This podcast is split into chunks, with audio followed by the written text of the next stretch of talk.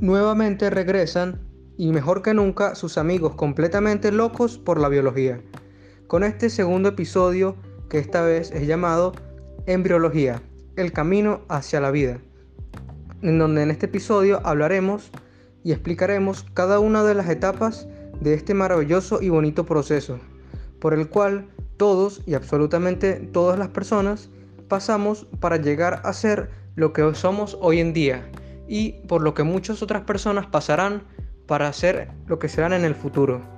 Los esperaremos con muchas ansias y esperamos que disfruten de este podcast.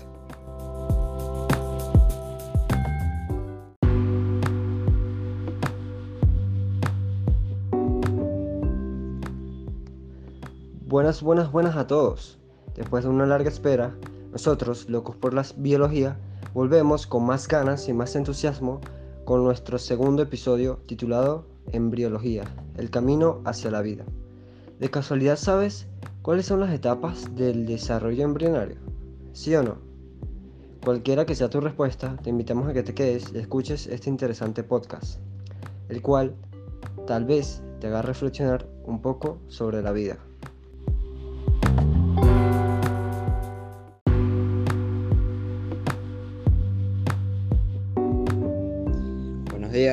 Este, mi nombre es Sebastián Delgado y bueno, les vengo a hablar sobre el desarrollo de nuestro podcast. Para que entren en contexto, vamos a empezar definiendo una serie de términos que consideramos los más importantes para poder entender el tema. Iniciemos primero con embriología. Algunos se preguntarán, ¿pero qué es eso? Bueno, acá te lo explicamos. La embriología, según el código UNESCO, es la rama de la biología que se encarga de estudiar la morfogénesis, el desarrollo embrionario y nervioso desde la gemetogénesis hasta el momento del nacimiento de los seres vivos. Segundo, definamos cigoto. Seguramente les suene. Se denomina cigoto, cigota, huevo o cigoto con Z a la célula resultante de la unión del gameto masculino con el gameto femenino en la reproducción sexual de los organismos. Como tercer término definamos embrión. Seguramente muchos saben qué es, pero para los que no, el embrión es la etapa inicial del desarrollo de un ser vivo, mientras se encuentra en el huevo o en el útero de la hembra.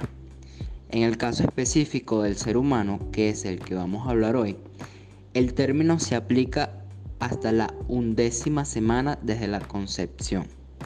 Como cuarto término definamos feto, que es cuando finaliza el proceso durante el cual se generan todas las principales estructuras y órganos del sistema que aproximadamente son nueve semanas. Ya definidos estos principales términos, empecemos ya a explicar qué ocurre exactamente en cada una de las etapas del desarrollo embrionario. Empieza con la fecundación. Después de un ciclo de menstruación normal, ocurre el desprendimiento de uno de los óvulos del ovario, luego de 14 días de la última fecha de la menstruación. A este proceso de liberación se le conoce como ovulación, y es en dicha fase de ovulación en la que el moco del cuello uterino se torna más fluido y elástico, de manera que los espermatozoides pueden ingresar fácilmente desplazándose por la vagina mediante el cuello uterino. El recorrido continúa hacia el interior del útero hasta llegar a las trompas de falopio, donde se produce la fecundación de forma natural. Tras la fecundación, los cilios que revisten a las trompas de falopio transportan el óvulo fecundado, conocido como cigoto, hasta el útero mientras que las células del cigoto se dividen una vez que descienden por la trompa hasta la cavidad uterina. Vale remarcar que el cigoto demora en promedio de 3 a 5 días para entrar en el útero. Seguidamente, las células continúan su proceso de dividirse hasta que tomen la forma de una bola hueca y se le llama blastocito.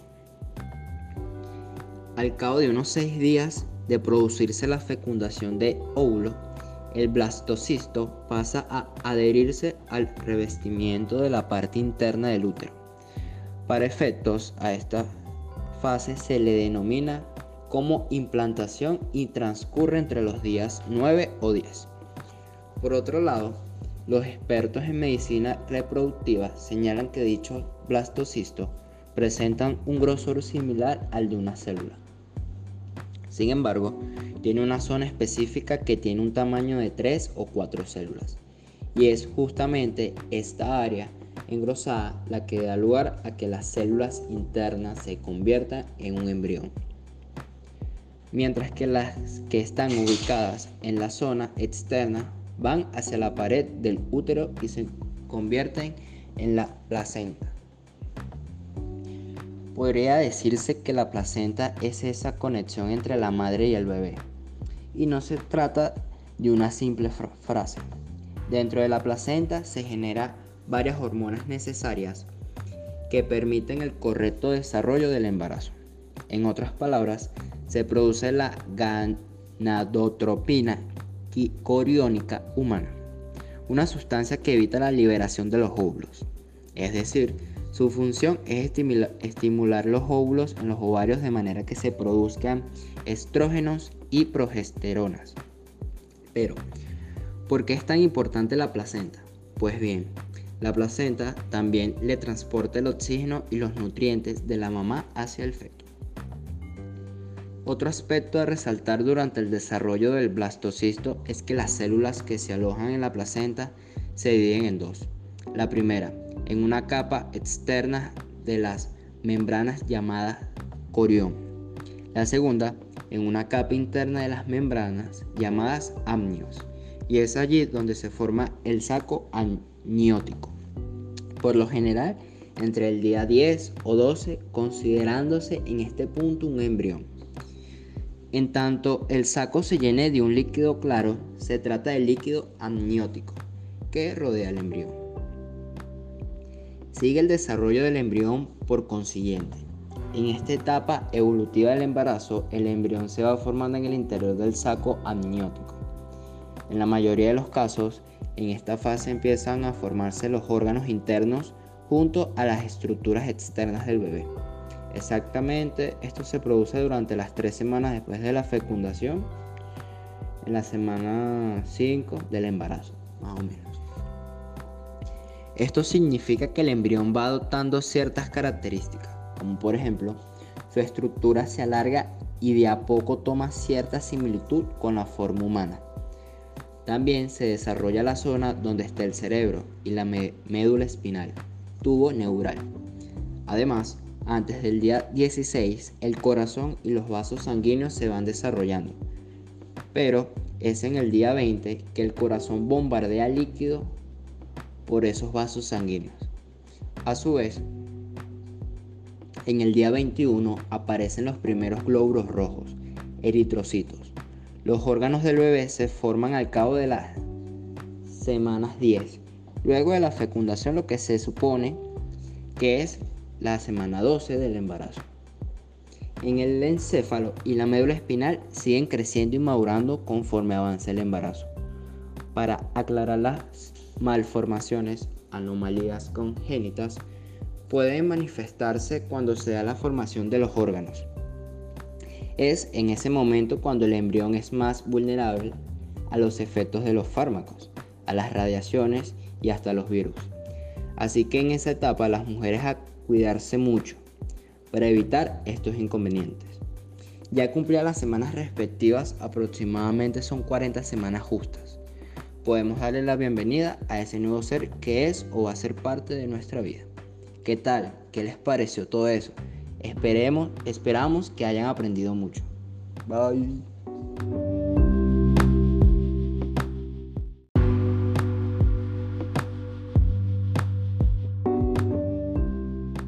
Y esto es todo por hoy.